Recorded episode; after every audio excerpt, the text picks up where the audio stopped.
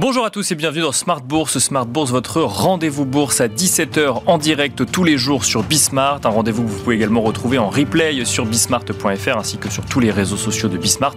Et bien sûr, vous pouvez nous écouter en podcast sur toutes les plateformes de podcast. Au sommaire de cette édition, le fonds d'investissement L. Catterton euh, lance une OPA amicale sur Todds à la bourse de Milan. Le fonds qui est associé à LVMH et à Bernard Arnault espère ainsi euh, obtenir 36% du capital de l'entreprise, tandis que euh, Vallée, actionnaire majoritaire de Tod's, qui avait d'ailleurs déjà tenté de retirer l'entreprise de la cote en octobre 2022, conserverait de son côté 54% du capital. LVMH euh, conserverait de son côté en direct 10% de Tod's. A noter que euh, l'entreprise Vallée a annoncé également avoir donné son accord à L. Caterton pour une telle OPA amicale, une actualité qui nous donnera l'occasion de commenter en plateau la santé des entreprises dans le secteur du luxe à la lumière de leurs résultats fin 2023. Une saison des résultats euh, qui, dans sa globalité, montre d'ailleurs une grande résistance de l'économie et des euh, entreprises américaines, là où les entreprises européennes montrent plus de difficultés. Nous commenterons donc cette euh, saison des résultats en détail avec nos experts dans un instant et nous tenterons de comprendre si derrière les performances toujours plus solides des grandes entreprises de la tech américaine, la tendance est la même dans tous les secteurs. Alors que le S&P 500 a dépassé les 5000 points euh, vendredi, 50% des entreprises qui le composent ont déjà euh, publié leurs résultats. Sur ces 50%, euh, plus de 80% d'entre elles ont annoncé des résultats supérieurs aux attentes. De quoi alimenter le scénario d'un soft landing? Nous répondrons à cette question dans un instant également. Et puis nous reviendrons dans le dernier quart d'heure de Smart Bourse, dans le quart d'heure thématique, sur la campagne électorale aux États-Unis, alors que semble se profiler, profiler pardon, un duel entre Joe Biden et Donald Trump depuis ces derniers jours. Mais entre les questions autour de l'âge de Joe Biden et les déclarations de Donald Trump sur l'OTAN, la campagne électorale euh, américaine semble partie pour prendre une tournure particulière. Nous ferons le point avec Pierre-Yves Dugas, correspondant américain de Smart Bourse, donc dans la dernière partie de l'émission. Et on se retrouve tout de suite sur le plateau Smart Bourse.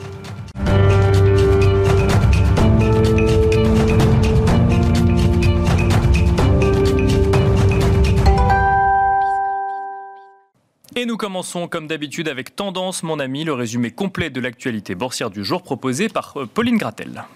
La semaine commence calmement pour la bourse de Paris qui s'inscrit en hausse aujourd'hui. La plupart des autres bourses européennes sont aussi dans le vert dans l'attente des chiffres de l'inflation américaine pour janvier qui seront publiés demain.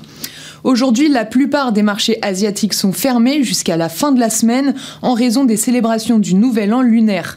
La bourse de Tokyo est l'une des rares à être restée ouverte et est à l'équilibre en ce début de semaine. Après son introduction en bourse en 2021, Believe annonce qu'un consortium va monter à son capital, composé de son PDG et de fonds EQT et TCV, pour en acquérir 72%. Au deuxième semestre, une offre d'OPA, une opération publique d'achat, sera déposée à l'AMF au prix de 15 euros par action. Believe profite aussi de ces annonces pour maintenir ses objectifs de 2023. Publicis annonce la mise en place d'un programme important sur l'achat de 2 millions d'actions, environ 0,8% de son capital social. Cela a été confié à un PSI, un prestataire de services d'investissement. Le programme a démarré vendredi pour se terminer au plus tard fin mai. Les investisseurs saluent cette annonce et le titre de Publicis est en légère hausse aujourd'hui. Acheterlouer.fr publie un chiffre d'affaires en déclin de 38% par rapport à 2022 à 2,3 millions d'euros. Une perte de chiffre d'affaires due en partie à la crise immobilière qui pénalise les transactions depuis de nombreuses semaines. Les investisseurs se montrent déçus de cette publication. Autre actu du côté des valeurs, à Milan, Todds bondit de plus de 18% après une offre publique d'achat de L. Catterton qui vise l'acquisition de 36% du capital pour 512 millions d'euros. Cette annonce est saluée par les marchés et entraîne dans son sillage le groupe LVMH qui est en hausse, la famille Arnaud et LVMH étant actionnaires de L. Catterton. Demain, les investisseurs arbitreront les résultats de Michelin publiés après la clôture. Côté macro, ils prendront connaissance de l'inflation aux États-Unis et du taux de chômage français au quatrième trimestre. Voilà donc tendance, mon ami, le résumé complet de l'actualité boursière du jour proposé par Pauline Gratel.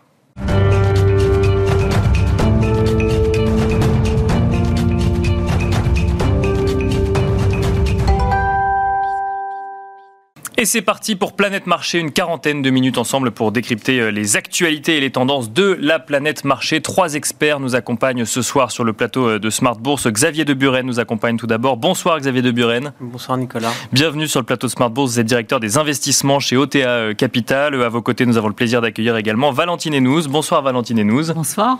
Vous êtes responsable stratégie Fix Income chez Amundi Institute. Nous avons le plaisir d'accueillir également Xavier Patrolin. Bonsoir Xavier Patrolin. Bonsoir Nicolas. Vous êtes président d'Albatros Capital. On va commencer avec vous, euh, Valentine et nous. Alors, une, séance qui est plutôt dans l'attente du chiffre de l'inflation de demain que euh, forte en actualité. On note en plus qu'une partie des marchés asiatiques sont fermés euh, à l'occasion du Nouvel An chinois et donc euh, de l'année du dragon de bois. Euh, on peut commencer peut-être par utiliser ce temps et faire un premier bilan de la saison des résultats, en tout cas aux États-Unis, qui montre une résistance quand même d'un certain nombre d'entreprises. Alors après, il faut peut-être faire la différence entre les grandes entreprises de la tech et le reste des entreprises américaines, mais quand même globalement, on voit que les entreprises américaines résistent bien, Valentine et nous. Oui, oui. Alors déjà sur, sur ce chiffre d'inflation, il est déterminant parce que jusqu'à présent, les, marchés, hein, que ce soit les marchés du crédit, les marchés actions, le moteur, ça a été euh, la baisse de l'inflation et les anticipations des baisses de taux des banques centrales. Bien sûr. C'est extrêmement important parce que c'est le point très très positif pour la qualité des entreprises. Aujourd'hui, on est acquis par quoi par rapport en tant qu'investisseur obligataire ou même investisseur action? C'est l'impact de ces hausses de taux sur l'activité économique et sur les bilans des entreprises. Donc on est très rassuré par le fait que cette inflation va baisser et que les banques centrales vont pouvoir baisser leurs taux. D'accord. Alors, les résultats dans l'ensemble bah, sont franchement très très corrects aux États-Unis. Euh, corrects en Europe. Un peu plus difficile en Europe, ouais, c'est difficile. Mais ce qu'on voit globalement, c'est que les marges bah, baissent un peu dans, dans la globalité, mais on partait de niveaux qui étaient extrêmement bons. Pendant le Covid, les banques, les entreprises ont augmenté leurs marges. Elles ont également accumulé euh, du cash à leur bilan. Donc on partait de fondamentaux, que ce soit en termes de marge et aussi en termes de bilan, post-Covid, qui étaient extrêmement bons. D'accord. Donc aujourd'hui, on voit que ça se détériore un peu, mais à partir de niveaux très corrects. Donc on a une détérioration des marges et également des besoins de refinancement des entreprises. Euh, qui vont augmenter parce que l'année dernière, les besoins de refinancement étaient très faibles parce que les entreprises ont globalement, que ce soit en Europe ou aux États-Unis, avaient peu de besoins de refinancement et ont utilisé le cash accumulé. D'accord. Donc là, la situation, elle change. On a plus de besoins de refinancement pour cette année et l'année prochaine. Mais le point très positif, alors moi j'ai parlé des marchés obligataires parce que je suis Bien sûr, c'est votre, expertise. C'est mon expertise. Mais ce qu'on voit depuis le début de l'année, alors des bons résultats, mais aussi une activité euh, sur les marchés de la dette qui est hallucinante. Des, volumes sur le marché primaire qui sont très très forts, que ce soit aux États-Unis ou en Europe. D'accord. Et, et, en face, on a un appétit des investisseurs pour financer ces, montants de dette émis qui est aussi très fort. Parce que les investisseurs, ils disent, ah bah nous, on veut attraper ce rendement avant que les banques centrales baissent leurs taux. D'accord.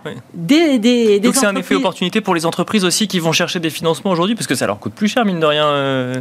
Bah, ça leur coûte plus cher, mais quand on a des besoins de refinancement, oui, bien sûr, c'est un instant Très content de garantir une partie de ces refinancements euh, en, amont. Quoi. Donc, euh, et surtout si on a une, une, fenêtre qui est ouverte euh, sur les marchés du crédit. Donc, donc, les entreprises lèvent de la dette et investissent. C'est ce qu'il faut comprendre en ce début d'année, que ce soit en Europe ou aux États-Unis. Prudent. Prudent, d'accord. Je dirais, ce qui, ce qui peut marquer, ce qui peut caractériser aux États-Unis, c'est qu'il y a quand même une certaine volonté euh, de, gérer avec efficacité euh, les marges. Enfin, il y a une vraie volonté. On voit dans les croissances. Moi, je suis beaucoup la croissance moyenne de la dette des entreprises aux États-Unis. Elle reste très très modérée. elles investissent, elles continuent d'investir, mais globalement, il y a une volonté de gérer de façon très très efficace euh, leur, leur activité.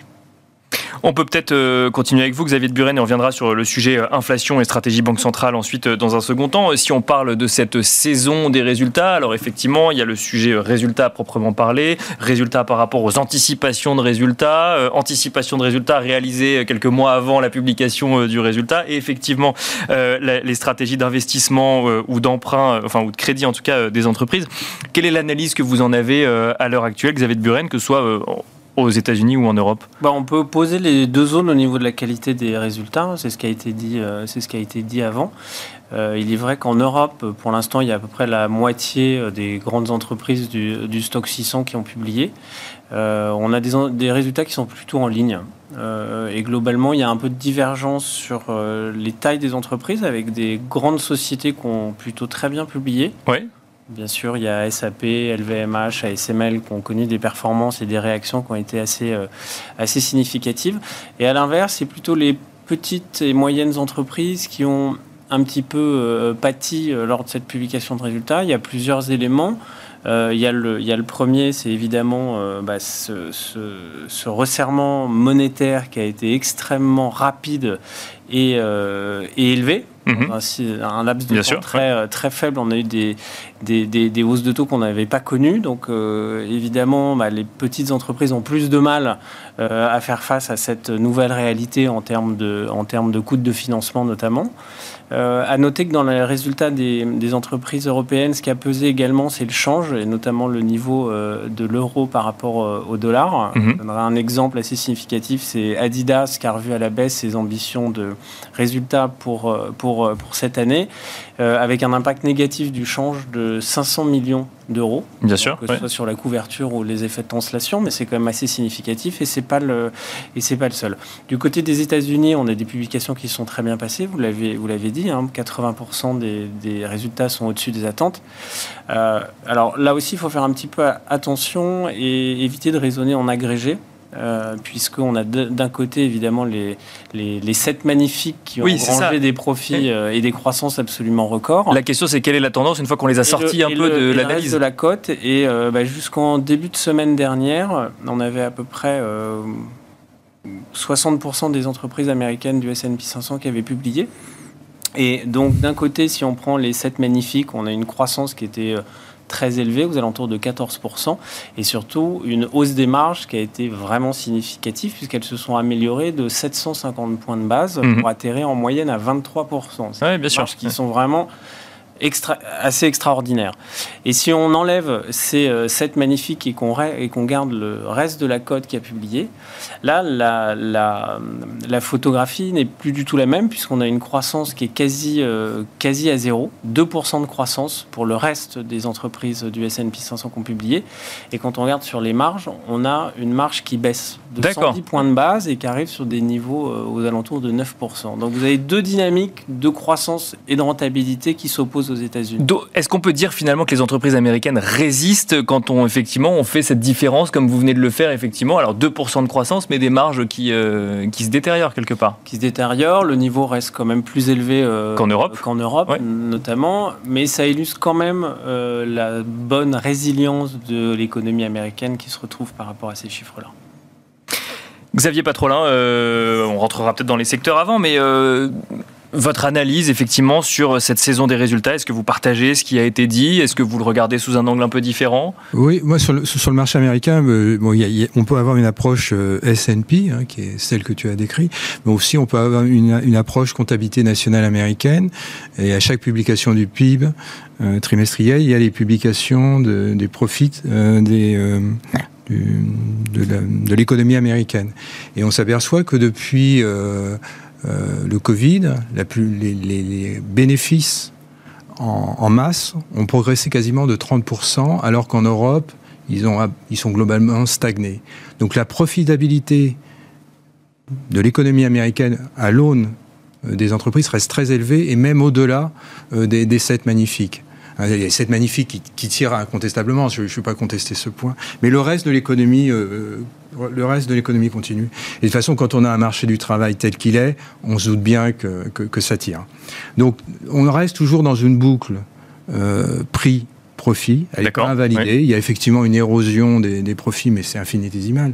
Si on prend sur les, sur, pour que nos auditeurs aient un, une mesure de ce qui s'est passé euh, post-Covid, on a des niveaux de rentabilité, euh, de marge d'exploitation en consolidé. Alors je vais parler du marché français, mais on pourrait le décliner sur d'autres marchés européens, qui sont globalement 30% supérieurs à ce qu'ils étaient pré-Covid. Ça veut dire qu'on avait des marges opérationnelles, on va dire sur le CAC 40, hors valeur financière, qui était aux alentours de 11%, et aujourd'hui on ressort à 14, un peu plus de 14, et ce 14 on le maintient depuis 2021 euh, de 2021, 2022, 2023, 2024, 2025. Et il n'y a aucune révision sur 2025. Alors c'est à la marge, il y a des arbitrages. Alors bon, on a un indice CAC 40 qui est luxe, euh, donc il est un peu inflaté par, par le Bien sûr. Mais globalement, on a un très haut niveau de profitabilité. Euh, on a effectivement un niveau de, de gearing d'endettement qui reste faible. Alors c'est moins le cas sur les hors CAC 40 sur les plus petites valeurs, là, ça souffre plus de ce point de vue-là. Et donc là, pour, moi, c'est des signaux très positifs parce que globalement, le, le, les investisseurs vivaient hantés depuis 12, 18, 24 mois dans une récession bénéficiaire. Hein, le soft landing voulant dire une récession bénéficiaire. Et on la voit pas venir. Qu'est-ce qu'on voit pas venir la récession du coup oui, le... ouais. Et on voit plutôt venir une stabilisation, voire un début. Alors c'est trop tôt encore pour le dire, mais un début d'amélioration euh, pour l'Europe. Hein, je ne parle pas des États-Unis, pour l'Europe, tout simplement parce que la conjoncture macro va, a probablement connu son point bas sur euh, sur fin 2000, 2023. Donc on voit, c'est encore tout pour le dire, mais on voit des débuts d'amélioration de révision euh, des chiffres d'affaires sur les marges, ça se discute, mais sur les chiffres d'affaires, ça commence à réviser. Mais ce qui est intéressant, euh, me semble-t-il, c'est ce qui s'est passé euh, à la fin de l'année dernière du point de vue euh, des marchés actions et des marchés obligataires. Au fond, les marchés actions et les marchés obligataires ont évolué de concert avec, avec ce fameux panic buying sur les, sur les marchés obligataires. Mais d'une certaine façon, la translation de valorisation sur les marchés actions a été corrélés complètement, Bien sûr, un oui. pour un. Mais les marchés actions n'ont pas changé leur prime de risque intrinsèque, la prime de risque equity. Ils ont sûr. modifié la prime de risque obligataire, mais ils n'ont pas touché la prime de risque equity. Et ce qu'on est en train de voir, me semble-t-il, c'est beaucoup trop tôt pour le dire, mais j'ai le sentiment ce que c'est en train de se passer, c'est que la prime de risque pure equity est en train d'évoluer. Donc il y a une espèce de décorrélation. On voit que les marchés obligataires se sont dégradés depuis le, début de l'année et les marchés actions n'ont pas évolué, n'ont pas évolué de concert avec ce qui s'est passé sur l'obligataire, tout simplement parce que probablement chez beaucoup d'investisseurs, au-delà du panic buying sur la partie euh, obligataire, euh, qui était dû à un excès de position cash. Il y a un début, alors c'est début, c'est très embryonnaire, c'est lent, il y a toute une série de, de facteurs qui viennent contrer ce phénomène, mais on commence à regarder le placement action dans une logique de duration. Globalement, de, sur l'année 2023, tout le monde était court en duration, tout le monde était short, euh, si j'ose dire, d'actifs longs et très court en duration avec un, un stress sur ce qu'allait faire les, euh, la, la, la, Fédérale Réserve, la BCE, sûr, le, oui. le, le, 10 ans, le 10 ans américain aurait pu aller à 5, au-delà de 5, 6, enfin bon, tout, tout, tout circulait. Et donc il y avait une, une réticence. Et d'un seul coup, il y a eu un énorme pivotement grégaire comportemental à la fin de, de début euh, fin octobre et qui s'est concentré sur deux mois. Et on observe progressivement une translation. Alors c'est très léger, mais qui commence à aller chercher sur des sur des essais. Et l'annonce que tu as euh, que j'ai entendue juste au début de, de, ce jour, elle est très claire. On a une OPA, euh, un, un, retrait. C'était l'annonce. Hein. Pauline, de la... C'est Pauline, exactement. voilà. ouais. Et euh, Publicis qui annonce un share buyback. Moi, j'ai rarement vu euh, des marchés sous-évalués quand des, euh, des, entreprises, enfin surévaluées, pardon, quand des entreprises annoncent des programmes de rachat d'actions. Et on voit ça aux États-Unis comme en Europe. Donc ça veut dire que non seulement les taux sont pas si hauts que ça, D'accord. les boîtes ouais. euh, qui ont du cash font du share buyback, mais que certaines boîtes s'endettent pour acheter leurs, leurs, actions. Bien sûr. Ouais. Et euh, bon, bah voilà, ça c'est plutôt un message euh, qui est euh, plutôt positif. Valentine et nous sur les marchés obligataires peut-être ou en réaction oui. à ce que nous dit Xavier Patrolin. Oui. En réaction, je, je, partage ce point de vue. On est rentré aujourd'hui dans un cercle vertueux mm -hmm. avec cette inflation qui baisse et les investisseurs, les inv même si on anticipe un peu moins de baisse de taux Bien que sûr. ce qu'on avait l'année dernière, mm -hmm. on est toujours dans cette dynamique où la trajectoire de l'inflation ne remet pas en cause les baisses de taux. Et ça, pour moi, c'est le, le, point le plus important. D'accord. C'est ouais. pour ça que ces chiffres demain est vraiment clé pour nous. Primordial. Que ce soit sur les actions ou sur les taux. Il ne faut pas que la trajectoire de l'inflation remette en cause ces baisses de taux. D'accord. Ces baisses de taux, c'est vraiment un, un, un, je dirais, le démarrage d'un cercle vertueux où euh, bah, il y a les coûts de financement, certes, ils sont un peu plus, ils restent toujours très élevés par rapport à ce qu'on avait avant le Covid, mais ils sont quand même moins élevés que ce qu'on avait par rapport à l'année dernière, et surtout, on retrouve un appétit pour le risque.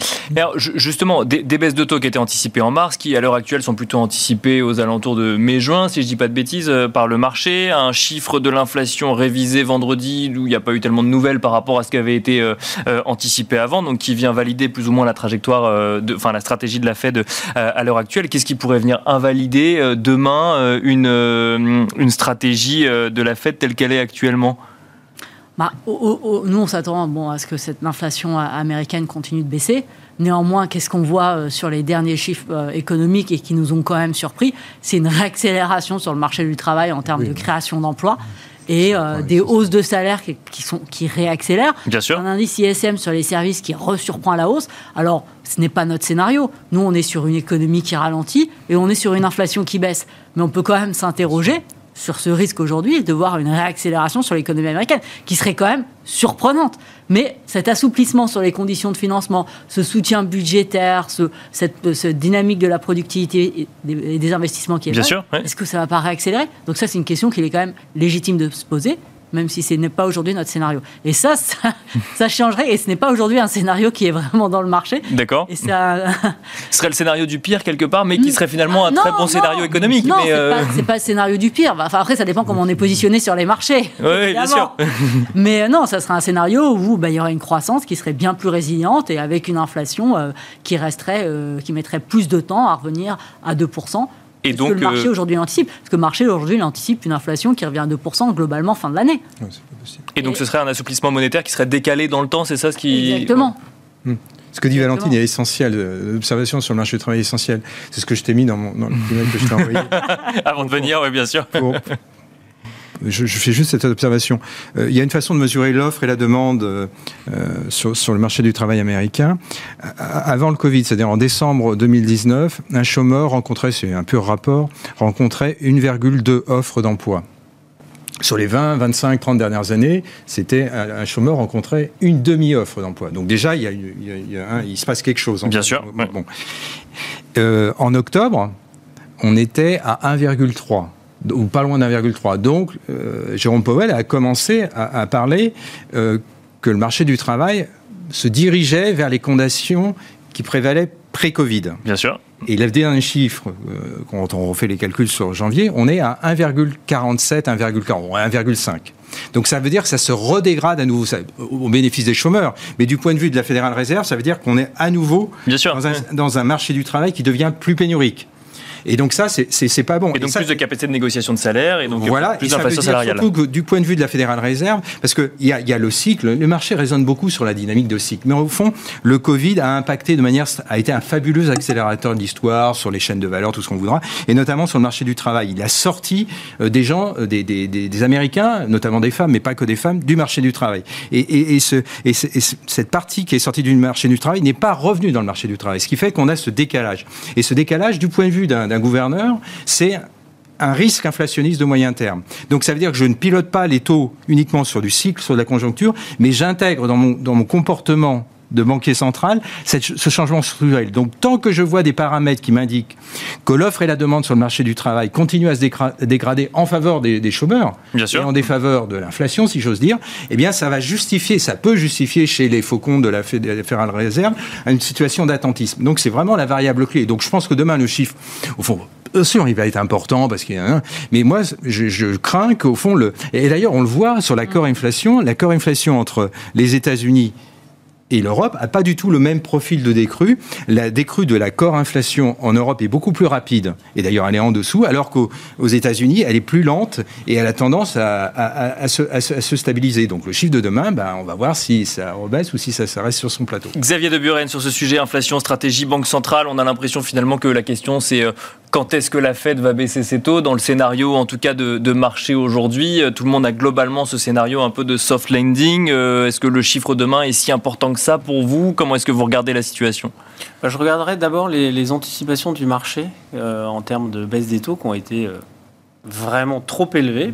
Très optimiste, oui. Il y a cette baisse de taux, ce qui est en fait un scénario qui qu'on pourrait appliquer pour un pays en récession. Et on voit bien, enfin, on l'a dit et redit, on a parlé du marché de l'emploi américain et de la croissance américaine qui est vraiment extrêmement solide. Donc ce scénario est pas réaliste dans la réalité économique dans laquelle sont les États-Unis euh, aujourd'hui. Donc il faut que euh, les attentes des investisseurs commencent à se réduire. Alors, elles, le font graduellement. On est encore loin du compte certainement. Maintenant, c'est je pense que, que ce soit en mars, en mai ou en juin, euh, le resserrement monétaire a été tellement rapide, tellement fort, euh, qu'aujourd'hui, c'est l'inversion qui est importante. Euh, le discours, et d'ailleurs, les marchés obligataires et actions ont connu ce très très fort rallye sur les deux derniers mois de l'année parce qu'il y a eu un changement de, ton euh, de la part de la Banque centrale américaine. Et l'enjeu, il est là. Et, si les taux baissent, la Fed a indiqué que les taux allaient baisser, si on prend trois mois de retard, etc., c'est enclencher un cycle. D'accord. C'est extrêmement important pour les Si je caricature, c'est que trois mois de plus ou de moins à un niveau élevé avant une première baisse de taux, ça change pas radicalement euh, une stratégie sur des marchés actions. Marchés euh... il peut y avoir un peu de volatilité ou en disant effectivement on, en attend peut-être trop, euh, trop et trop rapidement. Ça doit se réajuster, ça mettra un petit peu de volatilité dans le marché, mais on voit bien que toutes les baisses aujourd'hui sur les marchés durent pas très longtemps et sont rachetés. D'accord. et, on a dit l'environnement, il y a un cercle vertueux qui est, qui, qui est, là, qui est mis en place avec euh, pas trop de croissance et, euh, et quand même un peu, euh, avec un peu d'inflation, mais des taux réels qui sont désormais positifs. Enfin, tout ça, c'est quand même favorable. Et il ne faut pas oublier qu'une baisse de l'inflation, c'est autant de pouvoir d'achat qui est rendu aux consommateurs et donc une consommation qui continue de très bien tenir aux États-Unis qui se stabilise et voire qui s'améliore un petit peu en Europe. Voilà, tout ça, c'est des éléments qui globalement sont très favorables pour euh, la poursuite euh, de, de, la hausse des marchés. Justement sur le sujet euh, européen, alors si je vous écoute, effectivement, l'Europe est à la traîne par rapport aux États-Unis, mais la situation n'est pas catastrophique non plus. Est-ce que il faut s'attendre à avoir une BCE qui agisse avant la Fed cette année, justement pour soutenir une croissance, une croissance économique européenne, ou on resterait dans le scénario où c'est la Fed qui la première commencerait son assouplissement monétaire? Notre scénario est celui qui s'est toujours déroulé Historiquement. Voilà, c'est que la, Fed ouvre, ouvre le bal et la BCE devrait, euh, devrait, suivre. Là, encore une fois, c'est une question de timing. À trois mois près, je ne suis pas sûr que la, BCE euh, euh, fasse euh, ce premier acte avant, le, avant la fête. Donc, euh, il n'y a pas de nécessité aujourd'hui de faire ce premier acte pour la BCE sur, la, Quand on regarde la croissance, euh, la croissance européenne et les anticipations de croissance de l'OCDE pour l'année prochaine, donc c'est 0, plus 0,5 pour cette année, enfin 2023 et plus 0,6 pour 2024. Ça montre bien une, une inflexion et que le point bas a été fait et qu'on est sur une tendance qui va s'améliorer. Et ça, c'est un élément encore favorable pour, euh, pour les marchés. Et euh, si on se, on se base sur ces anticipations de croissance, la BCE peut attendre un petit peu que la Fed, euh, la Fed baisse ses taux. Faut-il donc s'attendre, et avant de vous passer la parole, Valentine et nous, à, avoir un peu de croissance à fin 2024 en Europe, une croissance peut-être un peu plus un peu plus forte que ce qu'on aurait eu en 2023 ou c'est trop tôt pour, euh, pour bah, faire des projections C'est les, anticipations de, de, l'OCDE. Quand on voit les, les, publications de résultats et euh, les objectifs ont été donnés par certaines sociétés pour 2024, on peut s'attendre à ce que la croissance euh, reparte quand même, quand même en, en, Europe. Et, et, quand on voit le, la puissance du resserrement monétaire, le choc inflationniste euh, qui, a été, qui a été celui qui, qui a été ces deux, ces, ces deux dernières années, bah, l'économie, elle résiste euh, plutôt de façon assez remarquable en, Europe, même si c'est pas très bon, mais avec euh, oui, faut pas toujours ce, qui a été ce qui a été absorbé, ça aurait pu avoir des conséquences bien plus négatives sur l'économie européenne. Oui, donc il ne faut pas systématiquement comparer avec les États-Unis, mais quand on regarde l'Europe dans l'absolu, c'est pas si dramatique que ça. C'est ça qu'il faut qu'il faut comprendre? Compte, tenu des chocs qui ont été, euh, été euh, ceux que la, croissance, la croissance européenne a, a connus. Euh, Valentine et nous, même question. Est-ce illusoire d'imaginer la BCE, entre guillemets, entamer un resserrement monétaire avant la Fed, alors même que si on compare les économies, on pourrait s'attendre peut-être à ce que la BCE commence avant? Alors moi j'ai quand même une conviction sur le sujet. Je, je ne pense pas que la BCE euh, baisse ses taux avant la Fed, mais la BCE devrait baisser ses taux avant la Fed. Après, on n'est quand même pas tous convaincus que quand on regarde les discours euh, euh, d'Isabelle Schnabel, qu'ils qu aient une volonté très forte de baisser les taux, mais la BCE, oui, devrait, pour deux raisons. on a quand même une économie en Europe, on n'est pas aux États-Unis, on a une économie qui, quand même, même si on n'est pas en récession, qui flirte quand même avec, un, avec une récession. Et ce qui est très intéressant en Europe, c'est l'impact du resserrement monétaire sur l'économie est beaucoup plus fort et beaucoup plus rapide qu'aux États-Unis. Pour la raison simple, c'est qu'aux États-Unis, les entreprises se financent via les marchés. Et on voit que sur les marchés, on a eu un assouplissement des conditions de financement très important à la fin de l'année avec les anticipations de baisse de taux. Tandis qu'en Europe, une grande partie de notre financement est via les banques. Et si on regarde la dernière enquête de la BCE, eh bien, elle, suggère que les conditions de financement continue de se resserrer, même si c'est un rythme moins important qu'au cours des précédents trimestres. Donc on a vraiment des entreprises en Europe qui sont beaucoup plus impactées plus fort et plus rapidement par ce, resserrement euh, monétaire. C'est-à-dire qu'aux États-Unis, il suffit d'un peu de communication euh, quelque part euh, pour que le marché anticipe des conditions meilleures et les offres aux entreprises, alors qu'en Europe, il faut vraiment une action de la Banque centrale, c'est ça? Aux États-Unis, il y a l'inflation qui baisse, les marchés. Oui, c'est vrai, c'est pas le même contexte. Il faut quand même qu'il y ait une inflation qui baisse et que les, les, investisseurs sont quand même savent que les banques centrales dépendent des données, donc sont, les conditions de financement réagissent très vite par rapport aux données. Tandis qu'en Europe, bah, il y a les banques et on voit que les banques, bah, elles durcissent les conditions de financement parce qu'elles sont inquiètes sur les dynamiques économiques, sur le risque de hausse des taux de défaut, etc. Donc ça, premier point. Et le deuxième point, si on regarde la dynamique d'inflation, euh, comme l'a dit Xavier, eh bien en zone euro, on voit que l'inflation euh, baisse très rapidement, et beaucoup plus rapidement, notamment sur tous les éléments corps, euh, qu'aux États-Unis. Et que si on regarde en séquentiel sur les six derniers mois et les trois derniers mois, ben on est proche de zéro, proche, excusez-moi, proche de 2 ou sous les 2%. proche de l'objectif. on est proche de l'objectif, on est à l'objectif. Euh, donc euh, là, oui, la BCE devrait. Après, l'inquiétude de la BCE aujourd'hui, c'est sur les salaires. Voilà, donc c'est le focus, c'est le focus des membres de la BCE et cette inflation qui pourrait continuer d'être tirée par les salaires, d'avoir un rebond de la croissance parce que les salaires réels aujourd'hui sont en positif. Il y a des gains de pouvoir d'achat que ça, ça pourrait redire euh, donner une dynamique à l'économie européenne. Sauf que l'économie européenne, moi, j'ai du mal à l'avoir redémarré s'il n'y a pas de baisse de taux. Donc, euh, donc pour moi, il faut, il faut avoir des baisses de taux. Et, que ces salaires-là, si on regarde les dernières enquêtes, on voit quand même, et, la BCE l'admet, hein, une modération au niveau des croissances des salaires assez forte. Donc, si je comprends bien, les conditions sont normalement réunies pour avoir des baisses de taux de la BCE assez prochainement. En, Europe, La, la, trajectoire me paraît assez évidente. Aux États-Unis, elle est plus compliquée. Xavier Patrolin, euh, moi je vais légèrement stratégie banque centrale. je vais légèrement différer, mais c'est bien parce que ça, ça, alimente, ça amène du débat. ça alimente le, débat. Il y a une partie du constat que je partage, mais ce qu'on peut noter quand même, c'est que la, différence entre la Fédérale Réserve et la BCE, c'est que la Fédérale Réserve a été beaucoup plus agressive en termes de tout court. Euh, et de taux court réel. Quand on mesure les taux courts réels euh, contemporains, si j'ose dire, quand on fait la différence taux court inflation instantanée, on voit bien qu'elle est montée beaucoup plus vite. La BCE est restée très en retard, en retard dans sa séquence de remontée, mais en retard en termes d'amplitude. Donc on voit bien que le, Conseil des gouverneurs n'a pas voulu aller taper des taux courts trop élevés. Euh, il, a, il a quoi en face de lui? Il a en face de lui euh, ce, que Xavier disait, c'est-à-dire des, salaires qui vont progresser. Ce que disent alors tous les banquiers trop, c'est des salaires qui vont progresser maintenant plus vite que l'inflation. Donc déjà, il y a une première mesure de stimulation qui va être une stimulation de pouvoir d'achat. Donc déjà, pour la Banque Centrale Européenne, il n'y a aucune raison, il n'y a pas le feu au lac. Ce qui se passe sur l'immobilier ne l'inquiète pas tant que ça. Euh, ce qui se passe sur l'immobilier, c'est une bulle qui se dégonfle. L'essentiel, c'est qu'elle éclate pas et qu'elle provoque des ravages. Mais si elle se dégonfle, c'est pas très gênant.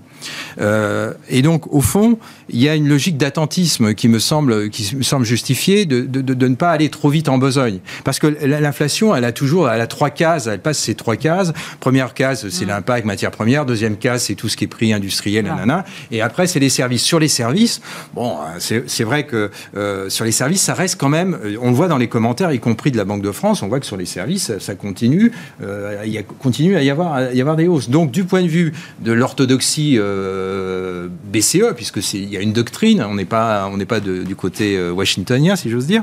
Ben bon, c'est cohérent. Il n'y a pas de raison de se précipiter, même si les marchés demandent, demandent, parce que les marchés veulent retourner à la situation. Et enfin, dernier point, la BCE a quand même tapé des taux, taux nominaux négatifs, ce qui n'a jamais été le cas de la Fédérale Réserve. Et donc, ils espèrent, ils espèrent ne pas retourner à cette stratégie des taux négatifs. Donc, au fond, euh, ils ont plutôt envie de ne pas rebaisser trop vite les, les, les, hmm. taux courts, laisser la... Euh, de conserver un plateau quelque part. Voilà. Alors il va y avoir un peu de, déperdition sur le marché du travail, mais au fond pas tant que ça. Ça risque d'être transitoire, mais ça, ça, ça, va reprendre probablement sur 2025-2026. Donc là, là aussi, il n'y a pas d'alerte massive.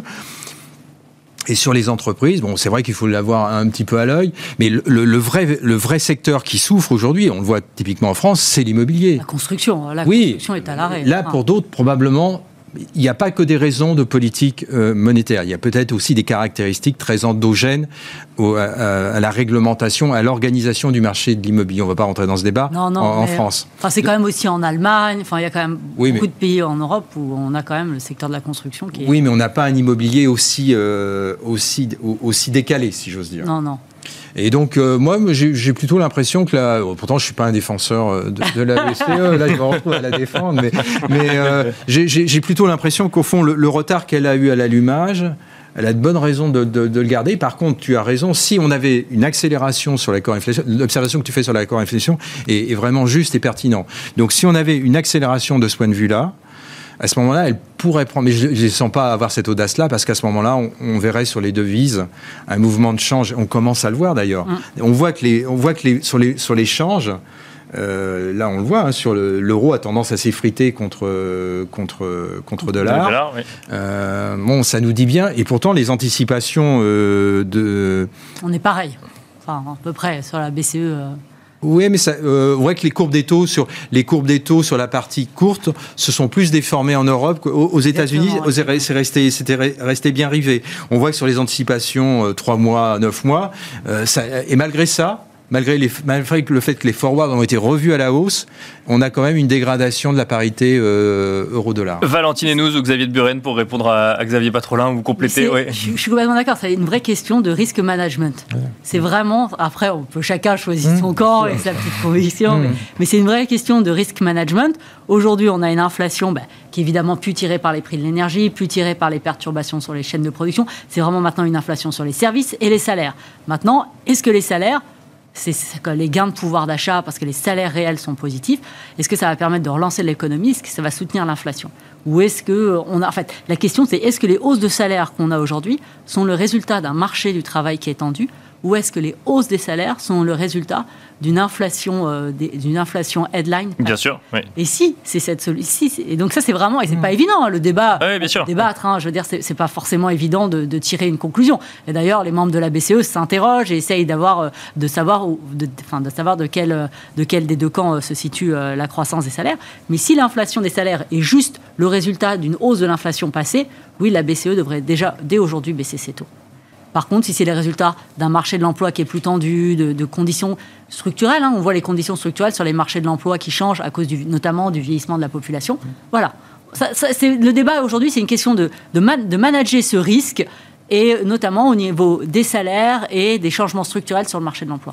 Xavier de Buren, un mot en réaction ou on passe aux stratégies non, marché je, suis tout à fait d'accord. Et une autre façon de le voir euh, pour illustrer un peu cette dynamique, c'est du côté de, de, la, du pouvoir de fixation des prix des entreprises. Et on voit qu'avec, euh, au fur et à mesure des publications, bah, le, la capacité à augmenter toujours les prix, elle est en train de s'arrêter, voire de Bien sûr, Donc on, on, voit vraiment que c'est l'effet de l'inflation passée euh, que les entreprises sont en train de revoir et commencent à être obligées de baisser des prix parce qu'on ne peut plus justifier d'avoir des niveaux de prix euh, comme ça, qui avaient beaucoup augmenté pour gommer les effets d'inflation.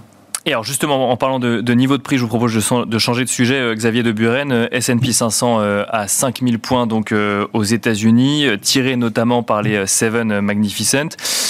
On entend souvent qu'elles sont trop chères, les Seven Magnificent, mais en même temps, elles continuent à, délivrer de la performance, que ce soit en termes de résultats d'entreprise ou en termes de progression euh, boursière. Euh, sont-elles trop chères alors qu'elles sont au plus haut, euh, Xavier de Buren? Bah, la, clé est finalement dans la croissance des bénéfices par action, hein, qui est les fondamentaux des marchés actions. les, investisseurs actions, ils doivent acheter des entreprises qui, ont, qui voient un bénéfice par action qui augmente. C'est comme ça qu'on qu'on crée de la valeur. Et du côté de, des, des, magnifiques américaines, pas toutes, parce qu'on peut mettre oui, euh, Tesla, de, côté, de côté, mais il y a une vraie euh, création de, bénéfices euh, qui croît d'un trimestre, trimestre à l'autre. Et, ça, c'est la clé. Et si on, si on fait le rapport, dans, dans, l'analyse financière, il y a un ratio qui s'appelle le PEG, qui est le PE revenu sur la croissance des bénéfices par action attendue. Bah, c'est pas très cher. Compte tenu de la dynamique de croissance, on a des PE qui sont élevés, mais si vous avez vos bénéfices par action qui ont des croissances de 50-60%, bah, finalement, quand vous avez un PE qui est de 60 fois, mhm. votre PEG est de 1. Et ça, ça veut dire que vous n'êtes pas très cher compte tenu de la croissance que vous avez. Donc euh, c'est une, autre façon, une autre façon de le voir et de se dire, bah, finalement, euh, euh, quand on a cette dynamique de croissance qui continue à être ce qu'elle est, c'est pas très cher. Ce qu'il faut, c'est qu'aujourd'hui, euh, il y en a sans doute qui sont, enfin, qui sont valorisés à la perfection. D'accord. Et que si on voit euh, euh, finalement des croissances de bénéfices par action qui ne se passent pas comme ce que le marché anticipe, c'est là où ça pourra, ça, pourra décevoir. Et Tesla en est le meilleur exemple. C'est-à-dire qu'il y avait des anticipations sur une croissance solide et soutenue qui allait continuer trimestre après trimestre. Eh bien, on voit que les difficultés que Tesla a pour tenir ses objectifs, qui s'est lancé dans une guerre des prix, etc., bah, on justifie plus des niveaux de valorisation qu'on pouvait avoir avant. Je reste sur mon S&P 500 euh, à 5000 points. Ça pouvait être le, l'objectif annuel euh, pour euh, l'indice à fin d'année 2024. On est à peine début février 2024. Est-ce que la performance est faite ou est-ce qu'il faut du coup s'attendre à encore une très belle année sur, sur les marchés actions, notamment américains? C'est très difficile à dire parce qu'encore une fois, on a dit le cercle vertueux est en place. Donc là où on va faire de la performance, ça va être sur la sélectivité. Euh, sur le stock picking, donc sur le choix, le choix des valeurs. Et donc, euh, voilà, il va falloir jongler entre des valorisations, euh, des valorisations élevées ou d'autres sociétés qui sont sans doute un peu en retard, qui sont sur des niveaux de valorisation qui sont très attractifs compte tenu de, leur, de leurs fondamentaux. Et il y a toujours un moment, il y a un retour à la moyenne. Et donc, euh, les entreprises qui sont à la traîne, mais de très bonne qualité, soit elles sortent de bourse, comme vous l'avez dit, hein, des gens qui sont très belles Bien pour sûr, mettre la main sur des, des, entreprises de très bonne qualité. Et il faut s'attendre cette année aussi à avoir des rattrapages qui vont se faire euh, pour gommer un peu les exagérations qu'on a dans les deux sens. L'émission touche bientôt à sa fin. On va continuer avec vous, Xavier de Buren. On va faire un petit tour. Qu'est-ce que vous regardez actuellement sur les marchés euh, financiers? De quoi est-ce qu'on n'a pas parlé aujourd'hui euh, qui mérite un intérêt particulier euh, des investisseurs? Bah, En termes d'allocation, c'est vrai qu'il y a toujours des, des rendements à aller chercher sur la partie obligatoire. On peut construire des stratégies qui permettent voilà, d'embarquer du rendement. Ça, c'est sans doute très intéressant en termes de diversification.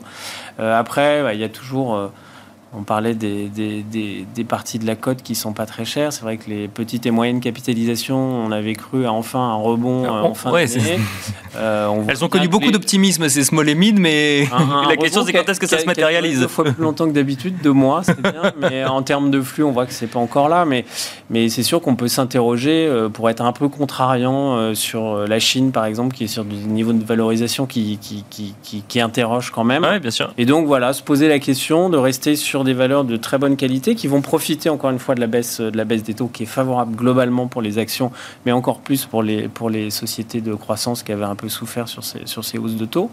Euh, et ensuite, saisir des opportunités, être un peu contrariant si on a un, horizon d'investissement euh, euh, assez long pour aller récupérer des, des, des secteurs sur des valorisations qui sont attractives.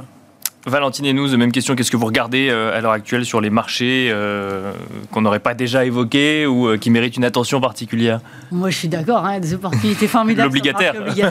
évidemment. Après des années où on a parlé de la recherche de rendement désespéré, on a dit Il est là. Il est là, et là, il faut quand même en profiter. Hein.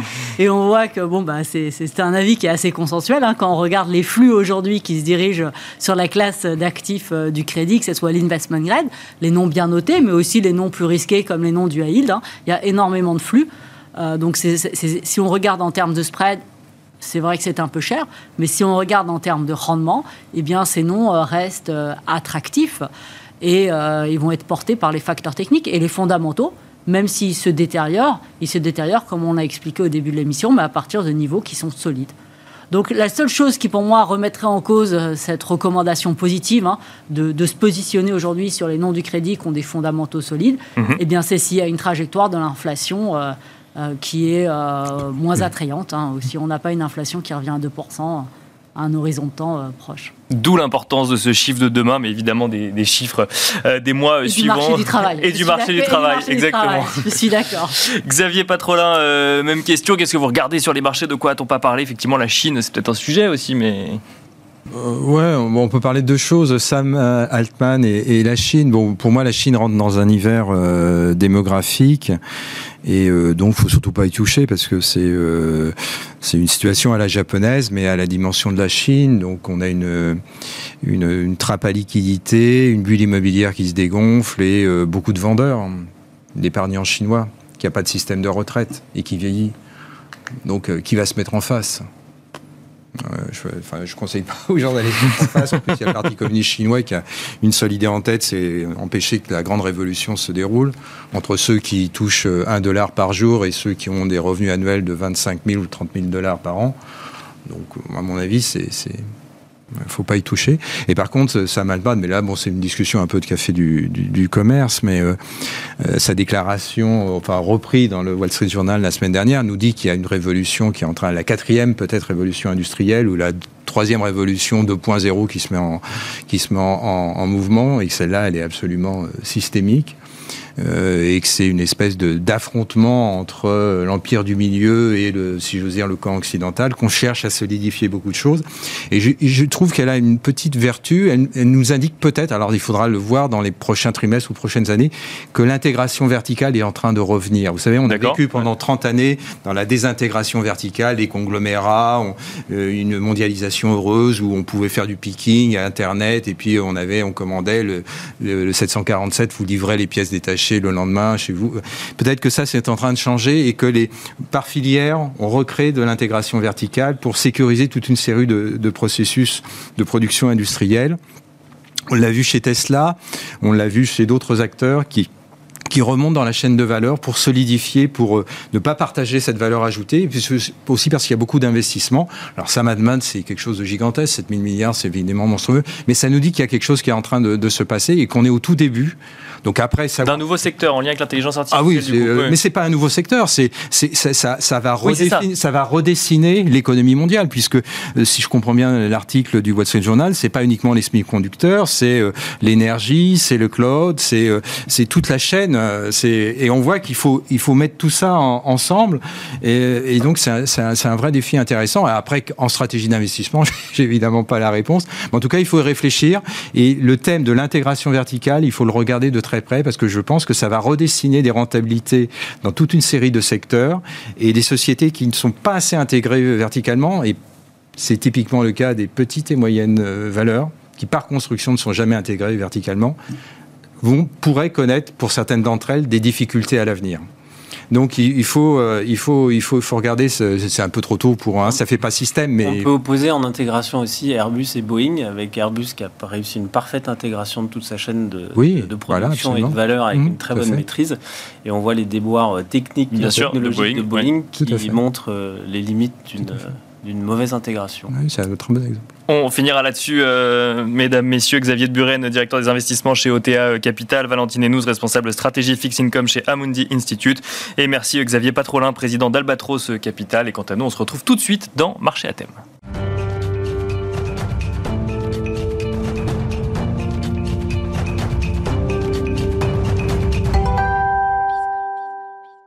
Et nous enchaînons avec le dernier quart d'heure de Smart Bourse, un quart d'heure thématique qui, comme tous les lundis, est un quart d'heure américain avec Pierre-Yves Dugas, correspondant donc américain de Smart Bourse, qui revient sur la campagne électorale qui se dessine aux États-Unis avec un duel hein, qui semble se former, un duel Joe Biden-Donald Trump.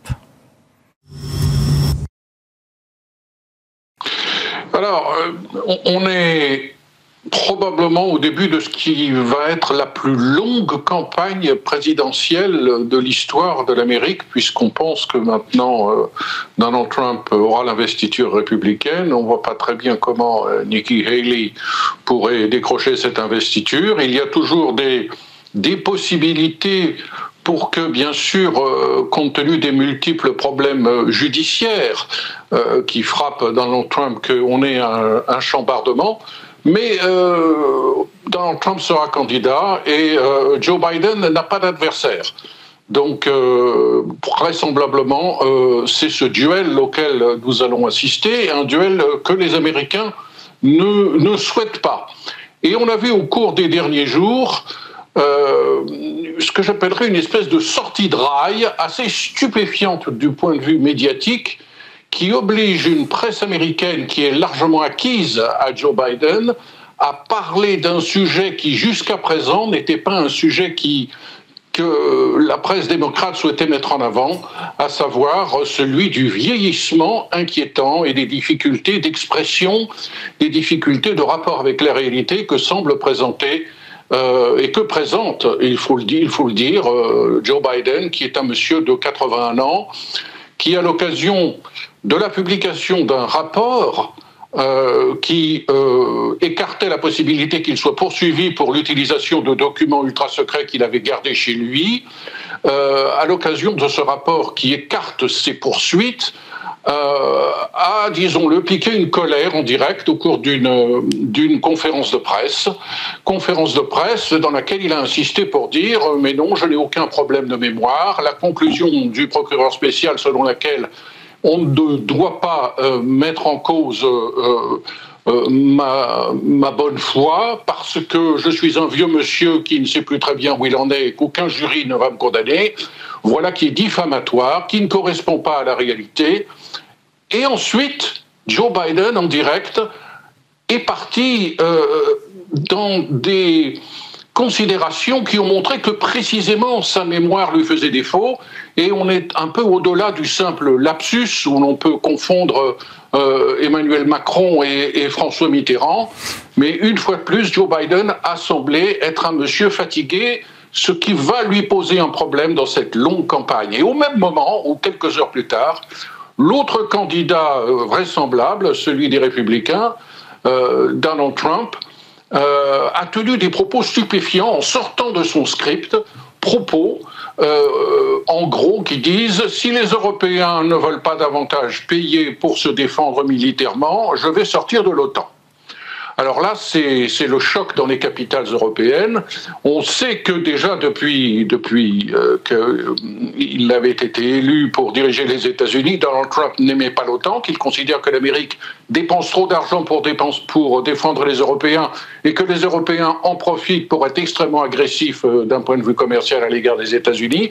Donald Trump est en train de donner un grand coup de pied dans la fourmilière et cela fait monter au créneau euh, les éléments du Parti républicain qui pourraient s'accorder de Donald Trump, mais qui n'aiment pas Donald Trump fondamentalement, parce que ce sont encore des républicains, je dirais, internationalistes dans la tradition, disons, de, de Ronald Reagan, le sénateur Rubio de Floride, le sénateur Graham de Caroline du Sud, euh, le Wall Street Journal, qui dans un éditorial ce matin est extrêmement critique, encore plus que d'ordinaire, des propos tenus par Donald Trump visant à dire écoutez, euh, l'OTAN, on va, on va s'en aller de l'OTAN parce que les Européens ne veulent pas payer.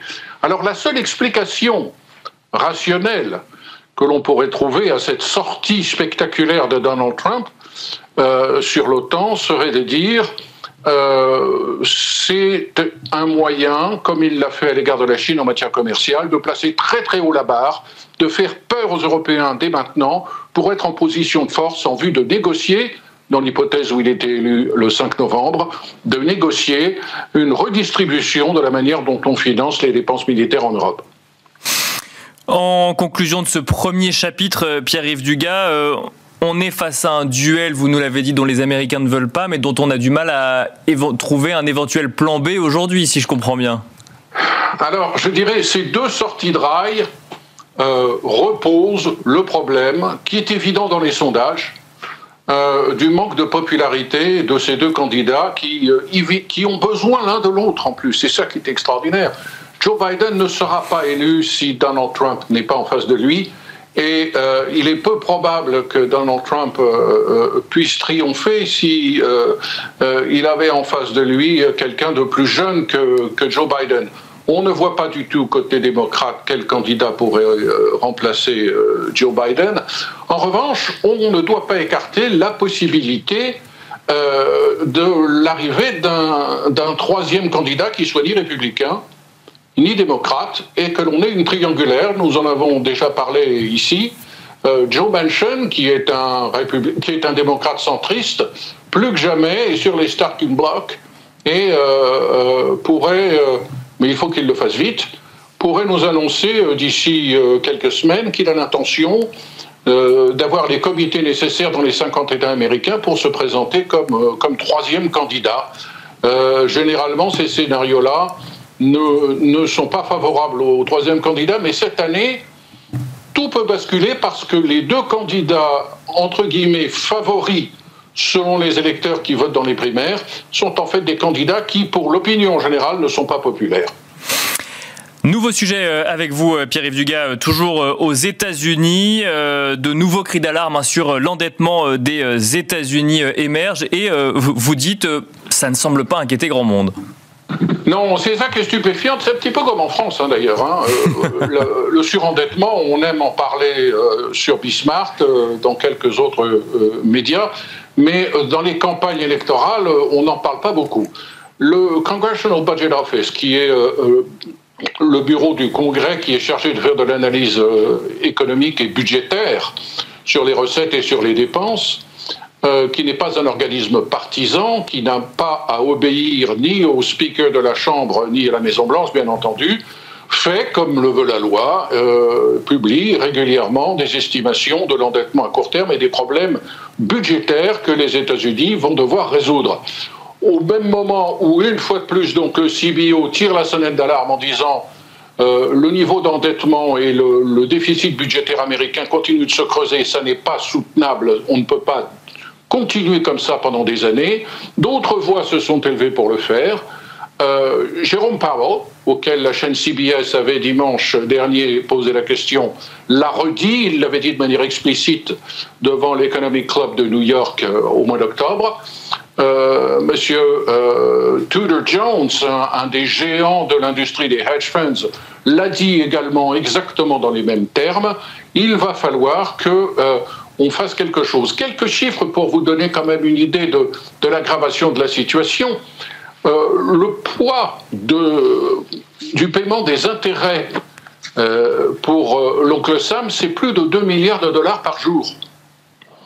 D'ores et déjà, la charge de la dette dépasse le poids des dépenses militaires. On est pratiquement à 900 milliards de dollars. il est stupéfiant que dans ce contexte-là, on ne parle pas de cette question dans cette campagne électorale. La réponse que donnent les républicains est toujours la même depuis 25 ans, c'est de dire, euh, ben oui, il y a un déficit budgétaire, ça n'est pas bien, mais euh, c'est parce que euh, l'État fédéral dépense trop. les démocrates disent, c'est parce qu'on ne taxe pas assez les riches. En fait, ces deux explications pouvaient suffire euh, à résoudre le problème il y a 25 ans, mais ça n'est plus possible aujourd'hui. Il va falloir non seulement réduire les dépenses, mais aussi euh, augmenter les recettes. Et euh, la division partisane à Washington est telle que ni, les ni les électeurs républicains ni les électeurs démocrates ne sont prêts à entendre ce discours. Si je comprends bien, c'est pas cette année que l'on verra le sujet de l'endettement des États-Unis dans la campagne électorale, Pierre-Yves Dugas? On, l'entendra sous l'angle partisan, les démocrates disant la seule solution c'est de faire payer les milliardaires, et les républicains disant la seule solution c'est de réduire le nombre de fonctionnaires.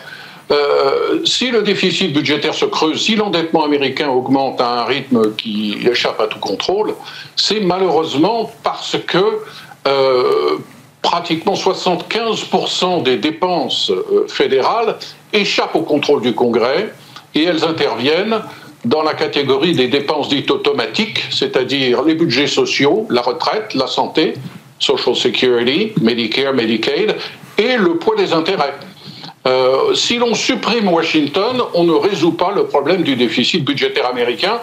Et, et c'est pourtant le discours que tiennent les républicains et le discours des démocrates qui consiste à dire on va augmenter les impôts des riches, euh, comme par hasard, à chaque fois qu'on augmente les impôts des riches, on augmente mes impôts. Moi, je, ne me savais pas riche.